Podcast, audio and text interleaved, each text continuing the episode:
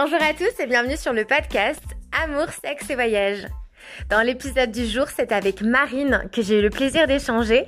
J'espère que l'épisode vous plaira et je vous souhaite une très belle écoute. Bonjour Marine. Bonjour Christelle. Je te remercie d'avoir euh, souhaité participer euh, au podcast. Ça me fait euh, très plaisir de pouvoir échanger avec toi aujourd'hui. Eh ben, merci à toi. Ça me fait aussi plaisir de participer à ton podcast et, et j'adore vraiment tous les épisodes pour l'instant. Donc, je suis honorée de, d'avoir mon propre épisode. merci. Bah, j'ai hâte d'en savoir un petit peu plus sur toi. Est-ce que tu peux commencer par la base et te présenter? Oui, pas de souci. Alors, je m'appelle Marine, je suis française, euh, j'ai 24 ans et je viens du sud de la France, donc euh, de Saint-Raphaël. Donc, c'est à côté de entre Cannes et Saint-Tropez pour situer. Et en ce moment, je suis en Nouvelle-Zélande. Super. Et euh, dans quelle structure familiale tu as évolué? Ben, j'ai grandi dans une structure assez, assez classique. C'est-à-dire que mes parents sont toujours ensemble. Euh, j'ai deux frères, du coup. Euh, donc un frère aîné, un petit frère, mais on n'a vraiment pas beaucoup d'écart. Euh, mon grand frère a deux ans de plus que moi et mon petit frère a un an et demi de moins que moi. Donc on est vraiment, on est vraiment très rapprochés en termes d'âge. Ah oui, effectivement. Tes parents n'ont pas chômé. Non, c'était un peu le, le but, qu'on soit vraiment très proches. Ok. Et tu t'entends bien avec tes frères? Vous avez une bonne entente? Oui, oui, oui. Bah, c'est vrai que quand on était petit, euh, comme tous les enfants, je pense, on se bagarrait, on s'achahutait. Et puis, vu que je suis la seule fille, c'est vrai que j'ai été un peu souvent dans les jeux de, garçons. Mais non, maintenant, on s'entend super bien, on est très proches, on parle beaucoup. Même là, à l'autre bout du monde, euh, on s'appelle, alors un peu moins avec mon petit frère, mais on s'appelle toujours euh, avec mes parents. Et non, on est, on s'entend vraiment bien. Ok. Et c'est quoi la façon principale par laquelle vous vous communiquer votre amour au sein de ta famille? Je dirais plutôt être là dans les moments importants. Euh, ça peut paraître banal, mais par exemple, quand euh, un de nous trois, euh, donc mes frères et moi, avons emménagé, peu importe où on déménageait, toute la famille se mettait, toute la famille partait en fait avec avec nous et on allait emménager la personne qui qui partait dans une autre ville. Donc c'est vraiment être là tous ensemble dans les moments les plus importants. Euh, parce qu'on est aussi très tactile, mais ouais, je dirais que c'est plus être euh, là ensemble et partager des moments essentiels. Ok. Et le fait que tu aies eu deux frères, est-ce que tu as l'impression que ton enfance, elle était un petit peu genrée? Parce que du coup, tu es au milieu de tes deux frères, tu as un grand frère, un petit frère avec peu d'écart d'âge. Est-ce que tu as l'impression que tes parents que ce soit inconsciemment ou consciemment, ont fait une petite différence euh, par rapport à tes frères et toi? Non, je pense pas. Je pense que s'ils ont fait une différence, c'était plus pour euh, me protéger en tant que bah oui, en tant que fille, par exemple, si je sortais. Après, mes frères ne sont pas du tout comme moi. Ils ne sortent pas trop. Euh, ils ont peu d'amis. Et ils n'ont pas ce besoin-là d'être, euh, de, de, sortir, d'aller dans, dans, des bars ou d'aller à la plage. Donc, c'est vrai que moi, j'étais un peu le sirop de la rue par rapport à mes frères. Et du coup, euh, c'était plus dans ce sens-là, bah, tu rentres euh, à cette heure-ci et, euh, et tu sors pas bah, avant, avant 16 ans. Enfin, voilà, plutôt dans, de ce côté-là. Mais je trouve ça assez normal puisque, bah, puisque être une fille, c'est vrai que ça engendre plus de problèmes entre guillemets, quand, euh, quand on sort, on se fait plus s'embêter. Et, euh, et du coup, je pense qu'ils étaient plus prudents. Mais sinon, je sais qu'ils ont toujours fait super attention à ce qu'il n'y ait pas de différence entre mes frères et moi, euh, notamment au niveau des, des, tâches à la maison. ma mère essayait toujours de nous faire, de nous faire faire les choses de manière égale. S'il y a eu des différences, je dirais que c'est plutôt au niveau de ma grand-mère, qui est un peu plus old school et du coup, c'était plutôt bah, euh, euh, Marine, coupe le gâteau, Marine, euh, serre tes frères. Et du coup, ça, c'est vrai qu'en fait, quand j'étais petite, je le remarquais pas trop, ou alors je trouvais ça assez normal. Et en grandissant, j'ai commencé un peu à, pas me révolter, mais j'ai commencé un peu à, en avoir marre et à, dire, bah, en fait, pourquoi est-ce que ce serait toujours à moi de, de faire, de faire ça? Donc maintenant, un peu aux garçons aussi. Et du coup, c'est vrai que mes parents, ils étaient vachement supportifs là-dessus. Et, euh, et, du coup, euh, voilà. Mais en soi, mes parents, non, ils n'ont pas vraiment fait de différence. Ok. Et euh, tu as quel souvenir de toi dans, dans ton enfance Quelle petite fille tu étais? Je pense que, alors déjà, j'étais très timide. J'osais pas trop parler aux gens. Mais j'étais assez sage. En fait, j'étais sage quand j'étais toute seule et je pense que j'étais un petit démon quand j'étais avec mes frères. Euh, donc voilà, on faisait, on faisait des bêtises, mais non, j'étais assez, assez sage quand même. Ok. Et tu as toujours une bonne relation avec tes parents, de ce que j'ai l'impression? Alors, avec ma mère, oui. J'ai toujours eu une euh, très bonne relation. Mais par contre, avec mon père, ça a été super difficile, euh, notamment au collège, puisque je pense que le collège, c'est un peu la période où on se rebelle. Et c'est vrai que j'ai eu une période euh, vraiment très difficile avec mon père, on s'entendait pas du tout. On a tous les deux un super fort caractère, on est très têtus et en fait ça ça clashait assez souvent. Euh, et du coup, on est très nerveux aussi tous les deux, donc euh, ça partait en, en dispute assez violente. Donc je pense que jusqu'à ce que je parte de la maison pour mes études à 18 ans, euh, en fait, ça allait mieux parce qu'on se voyait moins souvent et maintenant, euh, ça va beaucoup mieux. Maintenant, on a une, super relation et, euh, et ils m'aident beaucoup, ils m'aident dans mes, dans mes choix et, et il, est, il est vraiment très présent. Mais c'est sûr que c'est c'est pas la même relation qu'avec ma mère. Avec ma mère, c'est plutôt ma confidente et, et je lui parle peut-être pas absolument tout, mais je lui parle de beaucoup de choses. Ok. Du coup, tu as l'impression d'avoir un petit peu traversé une période un peu torturée ou une petite crise d'adolescence? Ou pas forcément? Oui, je pense. J'en suis même sûre parce que le collège, ouais, comme j'ai dit, c'est vraiment la période où on se cherche et en même temps, on a envie d'être comme tout le monde parce que c'est un peu comme ça que c'est un peu comme ça que ça marche le collège. C'est euh, tout le monde doit avoir le dernier le dernier truc à la mode, tout le monde doit faire comme tout le monde et du coup, euh, c'est vrai que bah déjà t'es pas confortable dans ce dans ce sens-là. Mais alors, ouais, je pense qu'avec mon père, c'était encore pire parce que, bah, du coup, euh, j'étais pas bien dans ma tête, pas bien dans ma peau. Et euh, en plus, euh, j'avais pas forcément le support de, le soutien, pardon, de mon père. Donc, oui, je pense que j'ai eu une période de, de rébellion.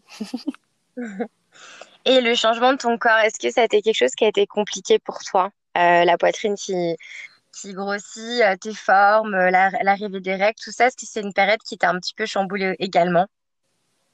Oui, surtout, surtout la poitrine, je dirais, parce qu'en fait, en primaire, euh, j'étais assez en retard au niveau de mes copines qui avaient toutes déjà un peu de la poitrine.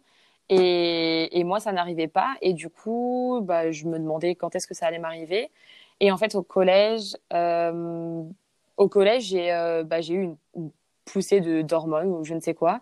Et du coup, j'ai eu tout de suite beaucoup de poitrine et ça m'a assez complexée parce que forcément, bah, le regard des, garçons change. Et du coup, du coup ouais, je me suis sentie aussi pas très bien dans mon corps euh, par rapport à ça, par rapport à ma poitrine. C'est encore un problème maintenant, mais j'essaye de, j'essaye de, de, vivre avec et de, d'apprendre à l'aimer. mais c'est vrai que. Tu penses que, tu penses que ce qui te gêne, c'est le fait que la poitrine, ce soit une partie du corps qui est très sexualisée? Oui, et surtout que c'est la c'est triste à dire, mais c'est un peu la première chose que qu'un garçon voit quand il te parle. Parce que souvent, même avant de te regarder dans les yeux, il regarde ta poitrine. Et du coup, euh, bah, c'est un truc qui me dérangeait vraiment beaucoup parce que j'avais pas envie. J'ai souvent essayé de la cacher avec, euh, bah, dans la façon dont, je m'habillais. Et, euh, et du coup, ouais, c'est vraiment quelque chose qui m'embêtait parce que j'avais l'impression que les garçons regardaient d'abord ça avant de, de, me regarder moi. Et ça me gênait beaucoup. Donc oui, l'adolescence, du coup, c'est vrai que c'est une période qui est pas très facile, où on se pose pas mal de questions, il y a beaucoup de changements qui euh, opèrent. Est-ce que tu as une période où tu t'es un petit peu questionné sur euh, ton orientation sexuelle? Mmh, Je pense pas je pense que j'ai toujours su que j'aimais les hommes, mais je me suis, je me suis peut-être demandé euh, est-ce que un jour ça m'arriverait d'essayer de d'avoir une relation ou d'avoir d'avoir euh, de d'avoir un rapport sexuel avec une femme, mais je pense pas que je me suis posé des questions sur ma sexualité. Je me j'ai oui, j'ai tout de suite été attirée par les hommes et ça n'a jamais changé. Ok. Et au niveau de, des conversations avec ta famille, est-ce que vous pourriez parler un petit peu de sexualité euh, entre vous? Oui, on pouvait parler, mais je sais que c'était pas tabou. Je sais qu'on pouvait parler de tout et on peut encore parler de tout. Ma famille est super ouverte sur ça, surtout ma mère. Euh, après, c'est pas quelque chose dont on parlait du coup de nous-mêmes, surtout euh, mes frères qui sont très, qui sont assez réservés. Euh, je sais que j'en parle avec ma mère. Je, je, lui parle de mes, de mes copains, je lui parle de mes expériences. Peut-être pas de tout, mais, euh, mais c'est vrai que c'est pas quelque chose dont on parle tous ensemble. Euh, avec mes frères, j'en ai pas trop parlé non plus. On parle de relations, voilà, euh, avec euh, nos copains copines, mais on parle pas trop de sexe. Et avec mon père, on n'en a jamais vraiment parlé, je pense. À part pour me dire, euh, voilà, bah, tu sais qu'il faut te protéger, qu'il faut faire attention. Mais sinon, euh, non, pas vraiment. Euh, on n'en a pas vraiment parlé ouvertement. Ok. Donc du coup, selon toi, qu'est-ce qui a le plus participé à ton éducation sexuelle? Je pense que c'est, je pense que c'est mes amis. Euh, encore une fois, j'en reviens toujours au collège, mais c'est vrai que c'est aussi la période où on découvre un peu, bah voilà, le sexe. Et euh, je pense que c'est à ce moment-là, euh, dans les conversations, et puis les garçons, ils ont un peu, ils sont un peu focus sur ça à ce moment-là. Donc euh, je pense que ouais, c'est euh, c'est vachement mes amis, la convers les conversations avec mes amis qui m'ont qui m'ont un peu euh, initié à ça. Et du coup, parler de sexe avec tes amis, c'était pas quelque chose qui te gênait? Parler de tes propres expériences, par exemple, euh, si tu avais des questions à poser ou, demander à tes copines si dans leur sexualité ça se passait de la même façon, il n'y avait pas trop de, gêne entre vous? Ah non, pas du tout.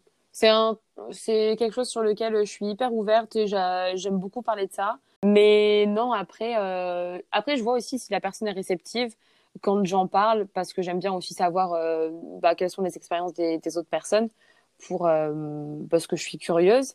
Et c'est vrai que si je sens que la personne n'a pas envie d'en parler, je, je m'étale, enfin, je, je, je reste pas longtemps sur le sujet. Et après, si je sens que bah, cette personne est aussi euh, intéressée, bah, du coup, euh, ouais, je suis hyper ouverte d'en parler.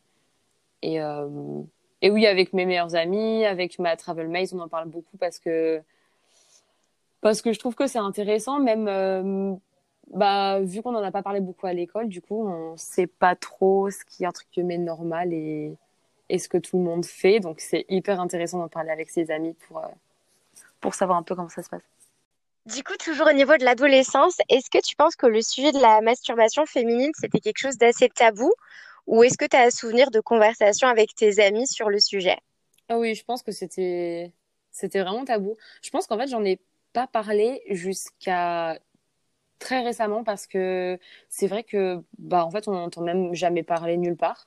Et du coup, je pense que la première fois que j'en ai vraiment parlé, que j'ai vraiment eu une conversation euh, sur la masturbation féminine, c'était avec une amie euh, en études supérieures.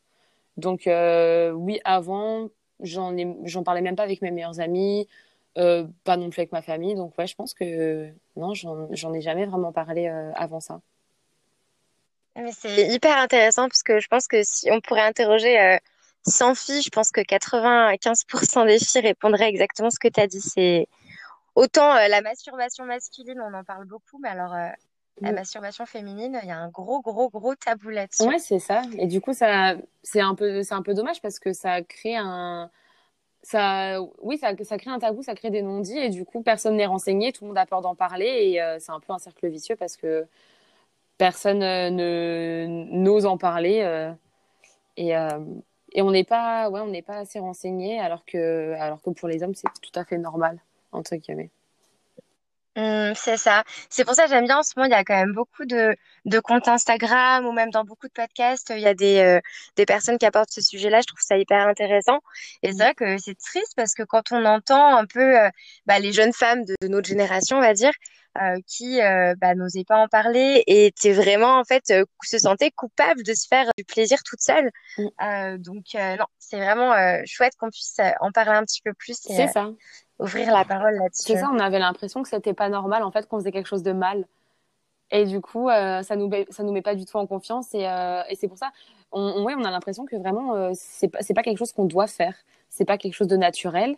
Et, euh, et du coup, en n'en parlant pas, ça reste, euh, ça reste pas naturel. Et, euh, je trouve que, ouais, justement, c'est super bien tous les comptes Instagram, tous les, podcasts, comme tu dis. J'en ai écouté aussi plusieurs dans, dans le style et c'est super bien que on ouvre un peu la parole dessus parce que, parce que bah, j'espère que les nouvelles générations, ce sera un peu plus, ce sera moins tabou et ce sera plus facile d'en parler, bah, que ce soit avec ses amis, avec sa famille ou même partout, en fait. Je suis absolument d'accord. Est-ce que tu as un souvenir de la première fois à laquelle tu as été confrontée à une image ou une vidéo à caractère pornographique? Et si oui, quel âge tu avais? Hum, j'ai pas vraiment d'idée de l'âge que j'avais. J'en parlais justement avec une amie. Et hum, je pense que c'était encore une fois au collège. Toujours. Euh, ouais, je pense que c'était quand même assez tard par rapport à par rapport aux, personnes à qui j'en parle. Euh, et oui, toujours pareil, bah, les garçons qui ont un peu que ça en tête à, cet âge-là, je pense que c'était ouais dans cette période euh, des, des amis, des copains euh, qui, qui regardaient des vidéos et du coup, je pense que c'est là que j'ai que j'ai vu les premières images, oui. Et du coup, les premières images que tu as vues, qu'est-ce que ça a suscité chez toi? Euh, est-ce que c'était plus de la curiosité? Qu'est-ce que c'est que ça? Est-ce que ça a attisé justement ton désir? T'as ressenti du dégoût? Enfin, est-ce que tu te souviens un peu des sentiments euh, et des émotions que tu as ressentis? Ouais, j'ai été quand même assez curieuse. Euh, ça m'intriguait en fait, vu que je connaissais pas, je me demandais, je me demandais un peu comment comment on se sentait, bah oui, comment on se sentait quand on faisait l'amour, quand quand on était avec quand on était avec un homme, et du coup c'est vrai que je me souviens que j'avais quand même assez euh, beaucoup de rêves, de rêves euh, un peu bah, à caractère sexuel. Euh, et, et, et, même moi, dans ma tête, je me faisais, je me faisais beaucoup de scénarios pour m'imaginer en fait comment ça allait se passer, comment c'était. Et du coup, c'est vrai que je pense que ça m'a vraiment travaillé dans, dans, inconsciemment en fait. Je pense que ça m'a travaillé et j'étais vraiment curieuse de, de découvrir comment ça allait être et comment aussi allait être ma première fois. Ok, donc je pense que tu étais assez impatiente euh, à l'idée de ta première fois, mais est-ce que tu avais quelques appréhensions par rapport à celle-ci? Oui, ouais, j'étais déjà super curieuse de, de faire ma première fois. Alors ouais, j'avais des appréhensions parce que surtout j'en avais parlé avec des amis à moi qui l'avaient déjà fait et euh, qui avaient eu très mal, qui avaient saigné et du coup je voyais un peu ça comme, euh, bah, un peu comme un, un cap qu'on doit passer mais qui est pas forcément plaisant. Euh, du coup, j'avais hâte, mais j'avais ouais, j'avais peur d'avoir mal et peur que ça me plaise pas, comme je pense euh, la majorité des filles euh, la première fois. Ok. Et tes copines qui l'ont eu fait avant toi, est-ce qu'elles t'en parlaient un petit peu? Est-ce qu'elles t'ont dit comment ça s'était passé pour elles? Oui, justement, j'avais ma meilleure amie qui l'avait fait, je pense, à 14 ans et qui m'en parlait et en fait elle a eu vraiment des difficultés la première fois justement avec son copain parce que ça lui avait fait très mal et en fait je de mon souvenir ils s'en sont pris à trois fois pour vraiment euh, pour vraiment donc avoir leur première fois pénétrative parce que ça lui faisait vraiment super mal. Et je pense que c'est c'est à ce moment-là que je me suis que j'ai eu cette appréhension d'avoir mal parce que pour elle c'était vraiment euh, c'était vraiment une souffrance, mais elle voulait absolument le faire avec ce copain-là parce qu'elle était amoureuse de lui. Et du coup, je pense que j'ai eu un peu une mauvaise image, entre guillemets, de la, de la première fois parce que j'avais peur que ça me fasse euh, aussi mal qu'elle. Et le tout premier garçon que tu as désiré, est-ce que tu penses que c'est le tout premier garçon avec qui tu as fait ta première fois ou pas? Non, parce que j'ai fait ma première fois à 18 ans. Euh, et j'ai eu des copains avant, donc euh, j'avais du désir pour eux, mais c'est vrai que j'ai jamais, jamais ressenti le, jamais eu le courage de sauter le pas parce que je, voulais attendre. J'avais jamais eu de relation sérieuse euh, avant, donc c'était vraiment des, relations de quelques semaines ou de un ou deux mois. Et pour moi, c'était pas assez, surtout en, ayant eu l'exemple de ma meilleure amie, du coup, euh, qui avait une relation de d'un an avec son copain avec qui elle avait fait sa première fois. Pour moi, c'était vraiment, euh, c'était un peu protocolaire. Il fallait rester longtemps avec son copain avant de faire sa première fois, etc. Donc euh, c'est vrai que j'ai eu du désir avant, mais je me suis toujours dit que je voulais attendre d'être dans une relation un peu plus longue et un peu plus sérieuse pour faire ma première fois. Ok. Donc là, tu as 18 ans et tu fais ta première fois avec ton premier copain, on va dire, sérieux. Comment ça se passe? Ça s'est super bien passé. alors, il faut savoir qu'il était plus âgé que moi. Donc moi, j'avais 18 ans, il avait 24 ans. Il était, mais il a été super doux. Il a, il savait parce que du coup, je lui ai dit. Et il a été super, euh, super doux, super compréhensif. Je sais qu'il checkait toutes les, toutes les deux minutes si j'allais bien, si ça me faisait pas mal. Euh, il me guidait. Donc, en fait, je me suis sentie vraiment en confiance. Euh, et je suis très contente de l'avoir fait avec, avec ce copain parce que du coup, oui, ça m'a directement mis en confiance. Et, et, et c'était pas si mal que ça au final. J'ai pas eu mal. J'ai eu un peu mal, mais pas autant que me le décrivait ma meilleure amie. J'ai pas saigné, donc, euh, donc ça s'est très bien passé. Et ouais, je suis contente d'être tombée sur une bonne personne pour ma première fois. Et du coup, avec ce copain-là, t'es restée longtemps? Je suis restée un an avec ce copain-là. Donc du coup, jusqu'à mes 19 ans, ouais, c'est ça. D'accord. Et euh, comment s'est terminée cette histoire? Ça s'est terminé un peu brutalement parce que euh, donc on avait cet écart d'âge, mais qui nous gênait pas forcément au quotidien. Mais moi j'avais vraiment des projets. Je débutais ma vie étudiante et j'avais vraiment des projets d'aller, euh, d'aller étudier à Paris, à Lyon, d'aller à l'étranger. Et lui, il était assez posé dans sa vie. Il voulait rester. Euh, euh, il voulait rester là où il était, prendre soin de sa mère, et c'est vrai qu'il pensait déjà à ce qu'on emménage ensemble, à des choses assez sérieuses. Et du coup, je pense qu'il a compris que pour moi, c'était pas du tout. Moi, pour l'instant, je rêvais d'aventure. Et, et j'avais encore mes projets d'études et, euh, et de voyage. Du coup, il m'a quitté un peu du jour au lendemain. On attendait, euh, on attendait les vacances pour se retrouver. Et euh, en fait, avant les vacances, il m'a, il m'a, il m'a dit que qu'il allait pas pouvoir tenir encore une année comme ça parce que c'était ma première année d'études et qu'il y en avait encore au moins une à venir. Et du coup, il y avait encore quatre années à venir. Mais euh, ouais, c'était assez brutal. Avec lui, c'était la première fois que tu étais amoureuse mmh, Non, je pense que j'avais déjà été amoureuse avant, en fait, je suis sûre. J'avais déjà été amoureuse d'un garçon avant, mais, mais on n'avait pas vraiment eu de, de relation sérieuse, donc c'était le premier copain dont j'étais amoureuse. Après, c'est un an de relation et cette séparation. Est-ce que euh, tu as mis du temps à te remettre de la rupture? Est-ce que ça a été difficile pour toi? Ouais, ça a quand même été assez difficile parce que bah, c'était mon premier copain. C'était euh, ma première fois. C'était le premier copain que je présentais à ma famille.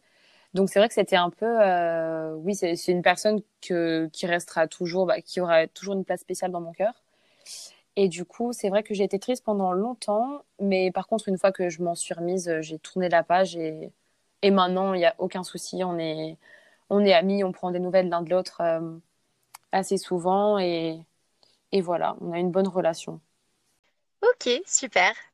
Bon, on va parler un petit peu euh, voyage. Du coup, on va revenir un petit peu sur la marine euh, de maintenant. donc, en ce moment, tu es en Nouvelle-Zélande. Tu es parti il y a un petit peu plus d'un an. J'aimerais savoir où tu en étais dans ta vie à ce moment-là. Qu'est-ce qui t'a décidé de partir en Nouvelle-Zélande? Bah, j'avoue que j'étais un peu, j'ai un peu fui, si je peux dire ça. J'ai pas fui, mais j'ai voulu, euh, j'ai voulu euh, mettre un peu mes responsabilités de côté parce que j'avais juste fini mes études avant de partir en Nouvelle-Zélande. Je venais de finir mon master et j'avais pas envie de travailler pour l'instant. Euh, je pense que j'ai eu un peu peur de la vie d'adulte, comme on l'appelle, et du coup j'ai je me suis, j'avais déjà l'idée de partir à l'étranger, mais je me suis dit que j'allais attendre d'avoir un travail et de pouvoir prendre euh, une année sabbatique. Et en fait, je me suis dit non, en fait, c'est maintenant, c'est c'est le moment pour euh, pour vraiment partir, pour voyager, pour découvrir un peu le monde. Et en fait, euh, la Nouvelle-Zélande, parce que j'avais une amie qui était partie donc il y a trois ans en Nouvelle-Zélande avec avec trois autres copines. Et elles ont adoré. Et d'ailleurs, il y en a une de ce groupe qui est restée habitée en Nouvelle-Zélande, qui est toujours d'ailleurs. Et euh, donc depuis trois ans, elle habite là et elle va rentrer en avril, il me semble. Donc euh, j'ai vu leurs photos, elles m'en ont parlé et j'ai vraiment eu envie de visiter ce, ce, pays magnifique et je ne regrette pas du tout. Je suis tombée in love. Est-ce que tu avais déjà l'occasion de voyager à l'étranger plutôt, je sais pas, en famille, avec un copain, euh, avec des amis, toute seule? Oui, on part assez souvent quand même avec ma famille en voyage. Tous les ans, tous les étés, on essaie de faire un voyage un peu dans un pays différent. Donc, euh, on est parti qu'en Europe, mais il y a deux ans, du coup, deux ou trois ans, je suis partie euh, pour ma troisième année d'études. Je suis partie un semestre en Suède pour étudier. Et, euh, et je suis restée donc euh, six mois et j'ai adoré. Pareil, je suis tombée amoureuse de la Suède. J'ai vraiment trop aimé ce pays. Et euh, c'est vrai que c'était ma première expérience à l'étranger dans un pays euh, où du coup je ne parlais pas la langue locale, enfin la, la langue nationale, parce que du coup bah, le suédois, je ne comprenais pas un mot suédois. Et euh, c'était la première fois que je partais seule surtout. Donc encore une fois, mais toute ma famille est venue en Suède pour, pour m'emménager. En fait, c'était notre, euh, notre voyage d'été. Euh, ils m'ont aidé à emménager et quand ils sont repartis, c'est vrai que j'avais un peu un, un coup de mou parce que on avait passé du temps ensemble en Suède et que maintenant je me retrouvais seule à, devoir un peu tout gérer, à avoir des responsabilités. Mais euh, c'était un super voyage au final, j'ai adoré et maintenant encore, je, je planifie de retourner en Suède. Ok.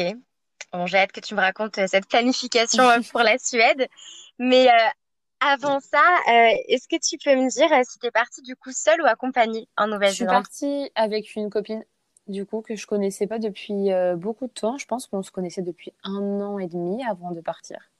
Mais du coup, oui, on est parti à deux. Je me sentais pas de partir toute seule pour le moment. Et est-ce que toi ou tes proches avaient des appréhensions quant à ton départ? Je pense plutôt ma famille, surtout ma mère, parce que je, je, je partais euh, à l'autre bout du monde. En fait, je suis partie petit à petit. J'ai commencé à faire mes études à Nice. Ensuite, je suis partie à Lyon, donc c'était déjà un peu plus loin. Ensuite, je suis partie en Suède. Et là, je partais à l'autre bout du monde. Donc, c'est vrai que pour elle, euh, pour elle, je, je m'éloignais toujours, euh, toujours plus de la maison. Mais moi, non, j'avais vraiment très hâte. J'avais vraiment super hâte de découvrir la Nouvelle-Zélande et de partir, de vraiment faire mon aventure, de partir un peu euh, bah, vers l'inconnu en fait. Et de pas savoir forcément ce que j'allais faire, où j'allais rester. Euh, et à la base, notre voyage était censé continuer en Australie et en Asie du Sud-Est. Donc malheureusement, avec, euh, avec le confinement et le, le Covid, ça s'est pas fait. Mais du coup, c'était vraiment, on partait, on n'avait qu'un billet de, qu'un billet pour la Nouvelle-Zélande et on savait pas quand est-ce que, quand est-ce qu'on allait en Australie, quand est-ce qu'on partait en Indonésie, au Vietnam. Donc c'était vraiment l'aventure. J'avais vraiment très hâte. Hum, génial. J'espère que la situation va vite se rétablir et que tu pourras, euh, enfin, que tout le monde pourra reprendre un petit peu le cours de sa vie là où on l'a laissé. aussi. Mais bon, tu as quand même vécu, je suppose, une année euh, de folie. Euh, est-ce que tu peux euh, nous faire un petit résumé de ce qui s'est passé pour toi euh, cette dernière année en Nouvelle-Zélande? C'est un an de, un an de sum up. En résumé, c'est beaucoup de rencontres, énormément de rencontres. Donc on a été dans une dans une famille kiwi, donc on s'est un peu on s'est un peu mis à la mode néo-zélandaise. Ça nous a permis de vraiment découvrir la culture. Les les kiwis, donc les gens qui habitent euh, en Nouvelle-Zélande, sont super gentils, sont hyper chaleureux, donc euh, ça nous a tout de suite mis en confiance. On a aussi beaucoup travaillé, donc on a travaillé dans les champs de kiwi. Euh, on a travaillé dans des restaurants à Wellington. Et, et là, on travaille du coup dans les vignes. Et donc, comme j'ai dit, pas mal de rencontres parce que c'est vrai qu'en restant dans les, que ce soit dans les free camps ou que ce soit dans les auberges de jeunesse, on rencontre toujours énormément de gens. Et euh, c'est vrai qu'on s'est fait, euh, on s'est fait des groupes d'amis en fait qui, qui sont vraiment des amis parce que quand tu es là-bas, tu crées vraiment des liens super forts parce que tous les gens que tu rencontres, c'est un peu comme ta petite famille. Vu que t'as pas ta famille ici, tu te, tu te rapproches vraiment beaucoup des gens et, et du coup, euh, on s'est fait pas mal de, de groupes d'amis encore maintenant et, euh, et j'ai aussi rencontré du coup mon copain. T'as rencontré un amoureux, tu l'as rencontré quand et dans quelles Alors, je l'ai circonstances? rencontré du coup à, à Opotiki, donc c'est une petite ville où on, on cueillait des kiwis. Euh, c'était en mars, donc c'était, on est arrivé en janvier en Nouvelle-Zélande, donc c'était euh, pas longtemps après notre arrivée. Et on restait dans une auberge, du coup, avec plein d'autres gens de nationalités différentes. Et c'est vrai que, en fait, quand on est arrivé, on m'a dit qu'il y avait un Suédois dans l'auberge. Et du coup, je me suis dit, ah, un petit Suédois. La Suède m'avait manqué. donc, euh, donc c'est vrai que ça a été un peu compliqué au début parce que, évidemment, euh, qui dit auberge de jeunesse dit un peu histoire de, histoire de garçon, compétition avec d'autres filles dans l'auberge. donc, c'était un peu compliqué, mais mais finalement, bah, finalement, c'était pas du tout parti pour être une relation sérieuse. Et en fait, euh, et en fait, c'en est devenu une. Moi, j'étais pas du tout. Je partais en Nouvelle-Zélande justement pour euh, pour profiter. J'étais censée partir six mois, donc c'était vraiment six mois où je me concentrais sur le voyage, euh, les rencontres, mais amicales et bah, juste kiffer avec avec ma copine. Et là, bah, c'était vraiment inattendu en fait. Et surtout que tu es partie quand même six mois en stage en Suède. il a fallu que il a fallu que tu rencontres un Suédois ah, euh, en Nouvelle-Zélande. C'était vraiment le c'était la blague parce qu'en Suède en Suède j'ai rencontré un Français et en Nouvelle-Zélande je, rencontre un Suédois donc c'était vraiment euh... ouais c'était inattendu. Excellent. Et du coup, est-ce que c'était la première fois que tu étais en, relation amoureuse avec un garçon qui n'avait pas ta nationalité? C'était vraiment la première fois. Euh, et en plus, bah, suédois, donc euh, on est tous les deux hors de notre zone de confort, c'est-à-dire que on parle anglais, mais c'est tous les deux pas notre langue maternelle. C'est clair. Donc, est-ce que des fois il y a des petites incompréhensions, des petits malentendus liés à la langue, ou même au niveau de la différence culturelle, parce que je ne suis jamais partie en Suède, mais je suppose que quand même au niveau de la, de la culture, il y a certainement une grosse différence avec la France. C'est assez différent parce qu'en Suède, ils sont assez froids. C'est des personnes quand même assez distantes euh, et assez individuelles. Mais je le savais parce que j'étais, j'étais déjà donc allée en Suède. Hum, j'ai été agréablement surprise du coup quand, euh, quand on s'est rapproché parce que pour moi, ça s'est fait assez rapidement alors que oui, j'avais cette image des Suédois qui étaient vraiment, euh, vraiment froids.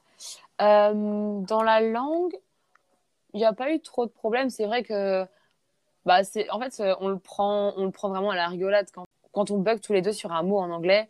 Euh, il essaie de me le faire comprendre en suédois, j'essaie de lui faire comprendre en français. Donc c'est vrai que c'est plus, on le prend plus sous le ton de l'humour. Mais euh, c'est vrai que oui, c'est pas la même chose que de parler dans ta langue parce que bah tu veux être, tu veux être rigolote, tu veux être euh, plus naturel. Et c'est vrai que quand tu parles en anglais, tu es obligé de réfléchir à tout ce que tu dis et bah, je me trouve beaucoup moins drôle en, anglais, hein, faut, faut se l'avouer. je suis pas du tout funny. et ouais, maintenant ça va un peu mieux parce qu'on est tous les deux un peu plus euh, confortables dans la relation et dans la langue. Donc c'est vrai que on arrive quand même à être euh, assez à l'aise. Au niveau d'exprimer tes émotions et tes sentiments dans une langue qui n'est pas ta langue maternelle, est-ce que des fois ça te pose un peu des problèmes? Dans le sens où tes émotions, tu les ressens en français, on va dire, euh, quand c'est des émotions fortes. Enfin, je parle de la tristesse, la colère, l'amour.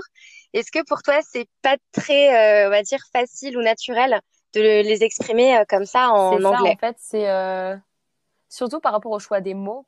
Je trouve qu'il y a des, bah, chaque mot en fait veut dire quelque chose de très précis. Et quand t'as pas le mot en anglais, euh, tout de suite, tu es obligé de décrire un peu plus comment tu te sens. Et c'est vrai que c'est plus, plus compliqué et tu as l'impression que la, personne te comprend un peu moins. Donc sur ça, c'est vrai que hum, c'est un peu plus difficile.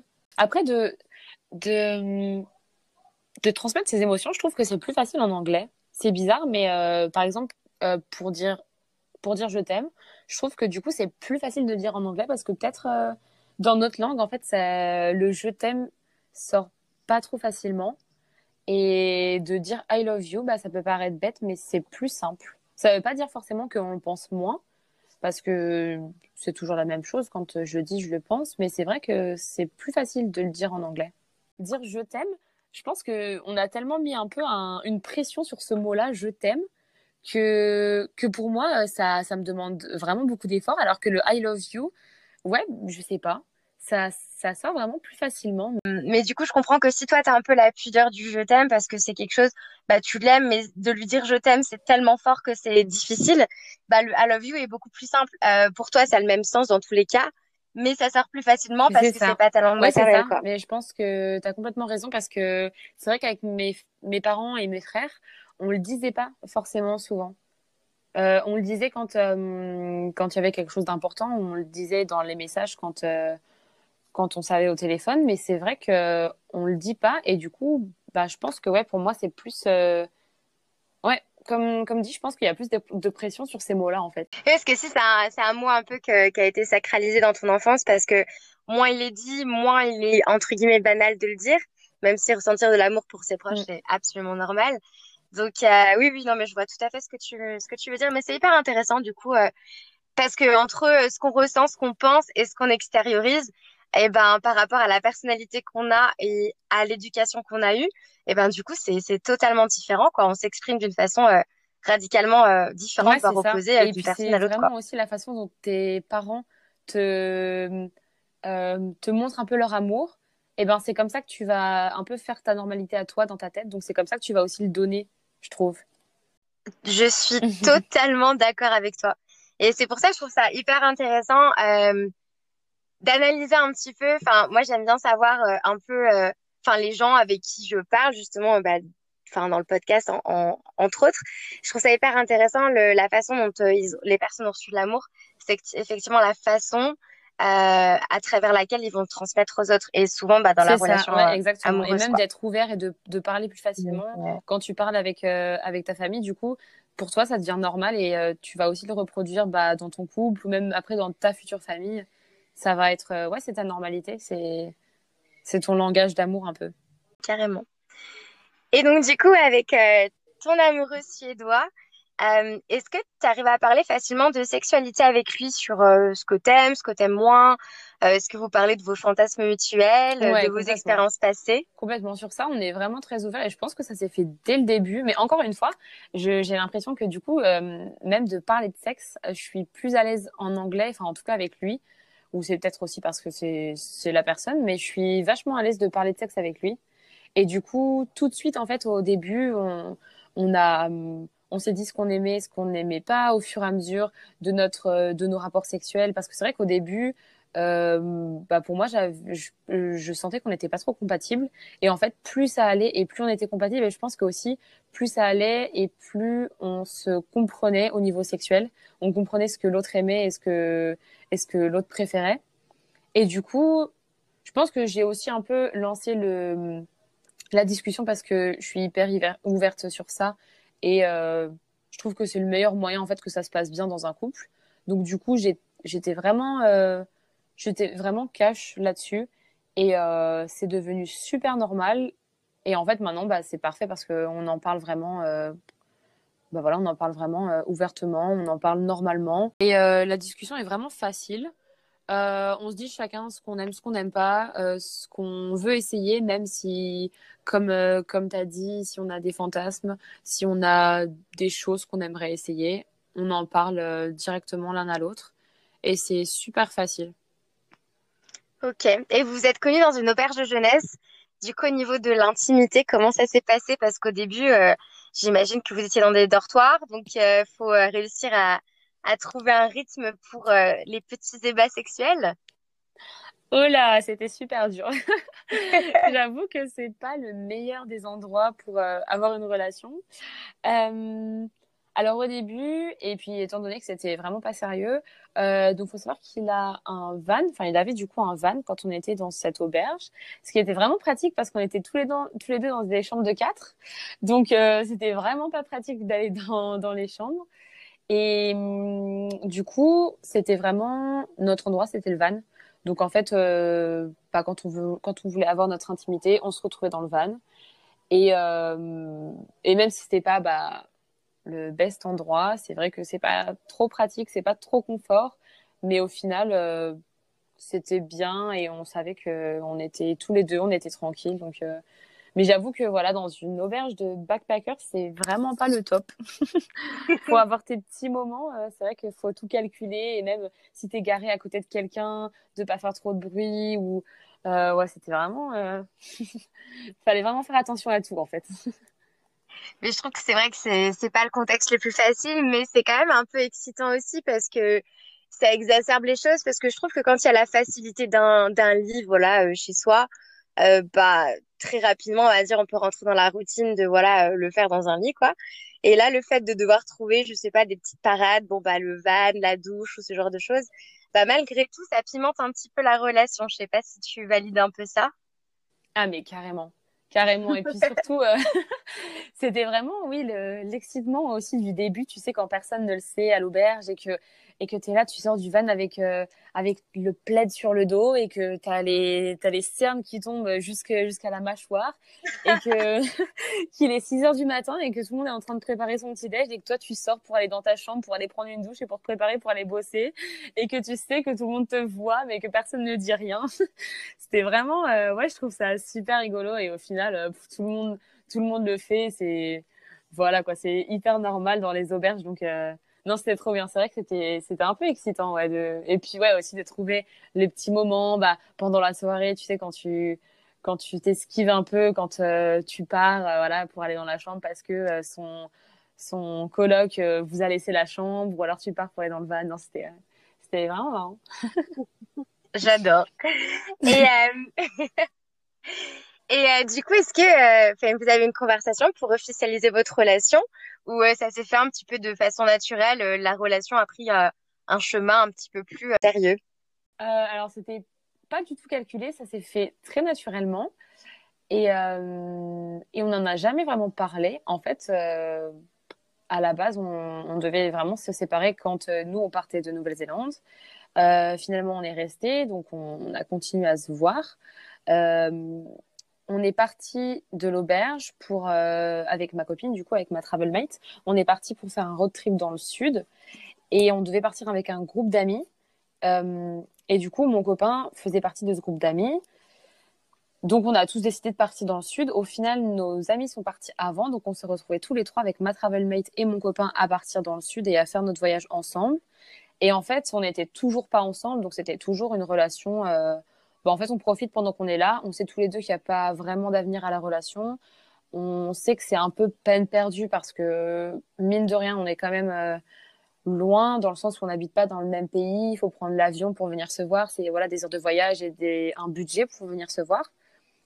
Donc, pour, les deux, c'était vraiment. Euh, on profite et on verra plus tard. On pensait que c'était vraiment pas possible. On est parti dans le sud et au fur et à mesure du road trip dans le sud, on s'est rendu compte qu'on était vraiment attachés l'un à l'autre et on n'en a jamais parlé. C'est vrai que c'est, je pense, c'est venu tout seul. On, a commencé, il a commencé à me parler de, de venir me voir en France.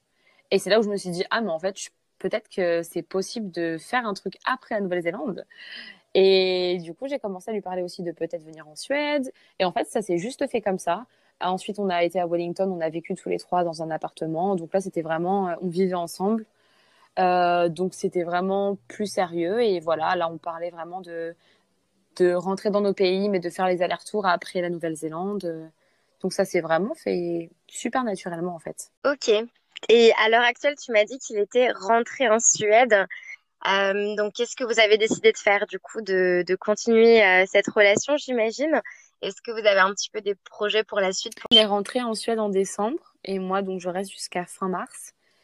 C'est un peu difficile parce que c'est vrai qu'on a été tous les deux ensemble pendant bah, neuf mois, je pense, à se voir tous les jours. Donc, euh, c'est vrai que c'était un, peu dur de, couper ça du jour au lendemain. Mais on a décidé de quand même essayer de, bah, donner une chance à la relation parce que ce serait bête de pas essayer en fait. Même si on se doutait tous les deux que ça allait pas marcher, on s'est dit, bah, on essaye et puis si vraiment ça marche pas, si vraiment c'est trop compliqué, au moins on se sera donné tous les moyens. Donc ouais, pour l'instant, on a décidé de, continuer. Euh, du coup, en partant de Nouvelle-Zélande, j'ai déjà pris mon billet pour la Suède, donc je vais aller le voir en Suède. Et en fait, je comptais le, aller le voir en Suède et rentrer en France. Et récemment, j'ai décidé de partir en Suède pour quelques mois et de rentrer en France que pour euh, l'été prochain. Donc c'est vrai que bah, nos plans changent vraiment tous les jours. Mais euh, on a vraiment envie d'essayer. Et lui, il parle aussi de venir étudier en France. Donc ce serait aussi cool. Et euh, ça montre encore une fois qu'on a tous les deux envie de se donner les moyens de d'avoir une belle relation. quoi. Trop mignon. c'est très beau.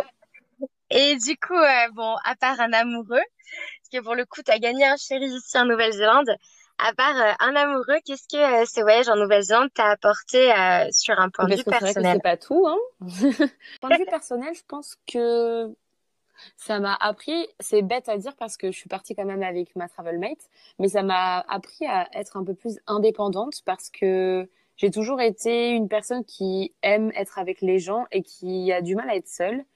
Et vu que ma travel mate a besoin de beaucoup de moments seule, j'ai aussi appris à, bah voilà, à, faire mes, mes, trucs de mon côté et, euh, et à avoir mes moments à moi.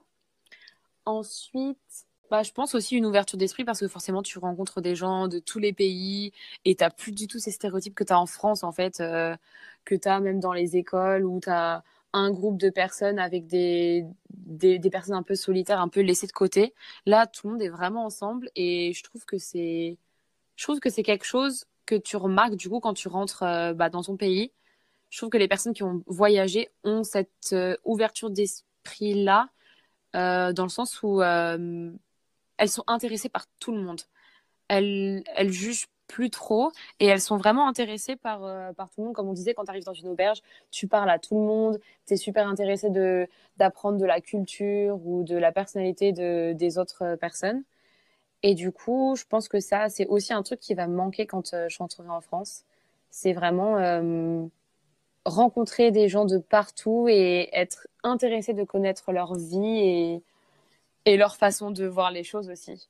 Je rejoins totalement ce que tu viens de dire. C'est vrai que en voyage, en fait, euh, quand tu arrives dans une auberge, bah, peu importe le, le sexe, la langue, la nationalité, la culture de la personne, eh ben, on a plein de choses à apprendre des autres. Et ça fait quand même du bien de sortir de la petite euh, routine, de la belle zone de confort qu'on a euh, en France, dans notre ville, et, euh, et de s'ouvrir l'esprit sur euh, plein d'autres choses, quoi. Donc, je, je valide à 100% ce que tu as dit, et c'est vrai que ça, c'est une richesse après pour bah, toute ta vie. Tu vas porter ces expériences-là de ton voyage. Et, Exactement. et c'est génial. Et puis, je pense qu'on s'en souviendra tous de, de ces voyages-là, quoi. Donc écoute, euh, Marine, sur ces euh, paroles euh, très sages, nous allons terminer ce podcast. je te souhaite plein de belles choses et plein d'amour avec ton suédois. tu vas pas, tu vas pas en terre inconnue pour le coup vu que tu as déjà fait six mois sur place. Mais ça va être génial. Donc je te souhaite vraiment bah, une très belle aventure là-bas et d'être heureuse surtout avec lui. Merci beaucoup et merci pour m'avoir fait participer à ton podcast. C'était c'était vraiment cool. Et, euh, et, je te souhaite aussi plein de bonnes choses, bah, justement que ce podcast euh, soit encore plus écouté et encore plus partagé. Je te remercie vraiment euh, bah, déjà de m'écouter, ça me fait toujours super plaisir. Et, et puis bah, merci d'avoir voulu y participer et d'avoir échangé avec moi et d'avoir complètement ouvert les portes de ton intimité Pas de dans cet épisode. Plaisir.